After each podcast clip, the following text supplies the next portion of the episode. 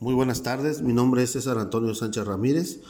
Eh, actualmente soy estudiante de la Universidad Interamericana para el Desarrollo en el octavo cuatrimestre de la licenciatura en Derecho.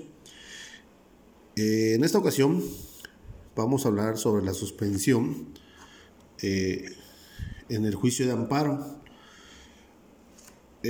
podemos manejar que la suspensión este, es de mucha importancia.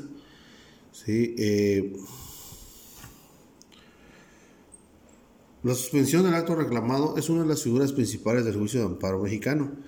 Eh, pues a través de esta se puede se pueden resarcir varios derechos del agraviado que se mantengan pues de una forma de afectación y, se busque que pues todo sea conforme a derecho.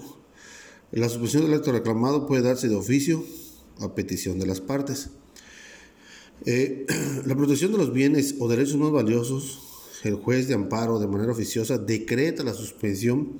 Entre estos derechos se encuentran el de la vida, la libertad personal, eh, en caso de incomunicación, deportación, expulsión, proscripción o destierro, desaparición forzada de personas o alguno de los prohibidos en el artículo 22 constitucional, o tratándose de incorporación forzosa al ejército, armada, fuerzas aéreas nacionales, etc. En estos casos, la suspensión se decreta en el mismo acto admisorio de la demanda, eh, comunicando de manera inmediata a la autoridad responsable para que, para que actúe lo más pronto posible. Eh, lo mismo ocurre tratándose de protección de derechos agrarios en poblaciones ejidales y comunales. El incidente de la suspensión, en primer lugar, debe comprender a lo que se refiere la suspensión en el proceso de amparo. Para ello, eh, encontramos varios temas.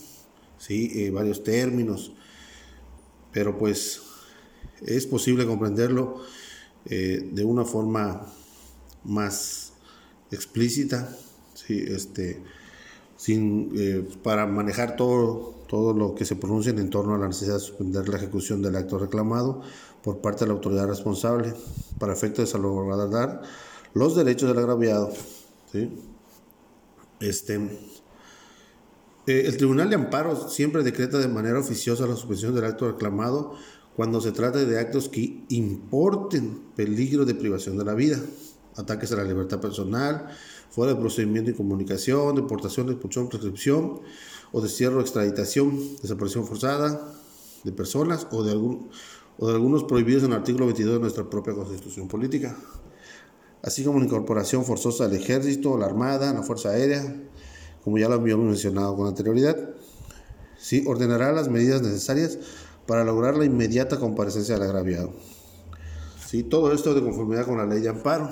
Si a pesar de que las medidas tomadas por el órgano jurisdiccional de amparo no se logra la comparecencia del agraviado, resolverá la suspensión definitiva, ordenará suspender el procedimiento en lo principal y va a hacer que los hechos de conocimiento del Ministerio Público de la Federación, en caso de que éste sea autoridad responsable, se hará el conocimiento del Procurador General de la República cuando haya solicitud expresa de la Comisión Nacional de los Derechos Humanos. Se remitirá copia certificada de lo actuado en estos casos. En el caso particular de desaparición forzada de personas, la autoridad de, la, de, personas, perdón, la autoridad del amparo cuenta con solo 24 horas para decretar la suspensión y requerir la autoridad responsable toda la información eh, en relación al paradero de la persona. Esto lo podemos manejar como pues, el informe justificado. La suspensión también se considera de oficio y de plano cuando se trata de actos que tengan o puedan tener efecto privativo total o parcial en forma definitiva, la propiedad, posesión o el disfrute de, de derechos agrarios en los núcleos de población ejidal o comunal.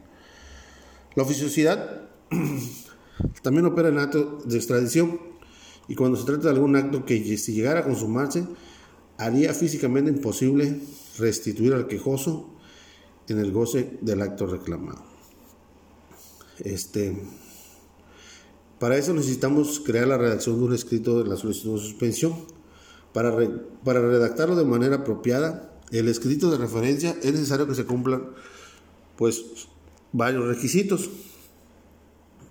como por ejemplo los datos generales de la causa al inicio del escrito, eh, el quejoso, número de amparo, juez de la causa, etc. Los datos generales del quejoso. 3. Los datos generales de la autoridad responsable. 4.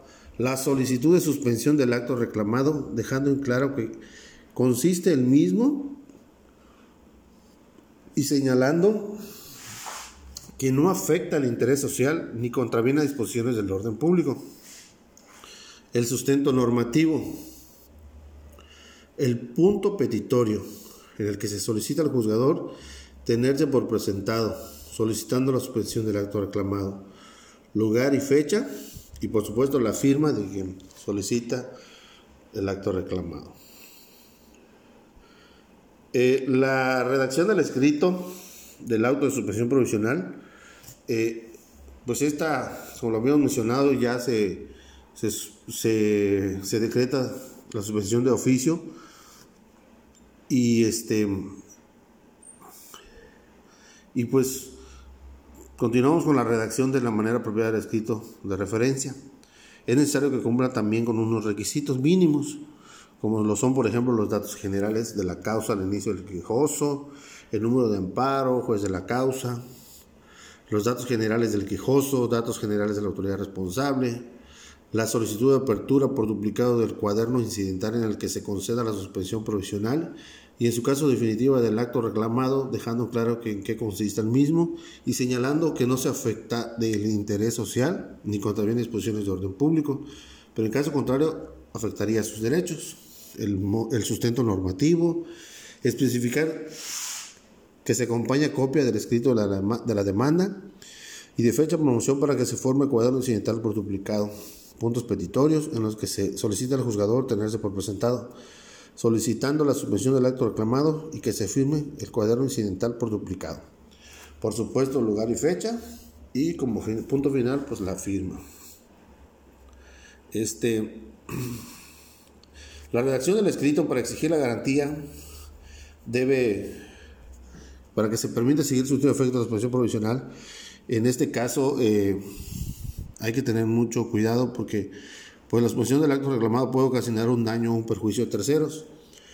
El beneficiario de la suspensión debe exhibir una garantía pecuniaria para que en caso de resultar daños y perjuicios o, requiere o, o que una indemnización en caso de no verse favorecido con la resolución la que el juzgador valorará y resolverá. Esto anota. Para redactar de manera apropiada el escrito de referencia, es necesario que se cumplan con los siguientes elementos mínimos. Los datos generales de la causa del escrito, los datos generales del quejoso, los datos generales de la autoridad responsable. Eh, se solicita al honorable juzgado se tenga por presentado exhibiendo garantía que permita seguir surtiendo efectos a la suspensión provisional, el sustento normativo, lugar y fecha y por supuesto la firma. Bueno, por el momento es todo. Eh, agradezco la atención prestada.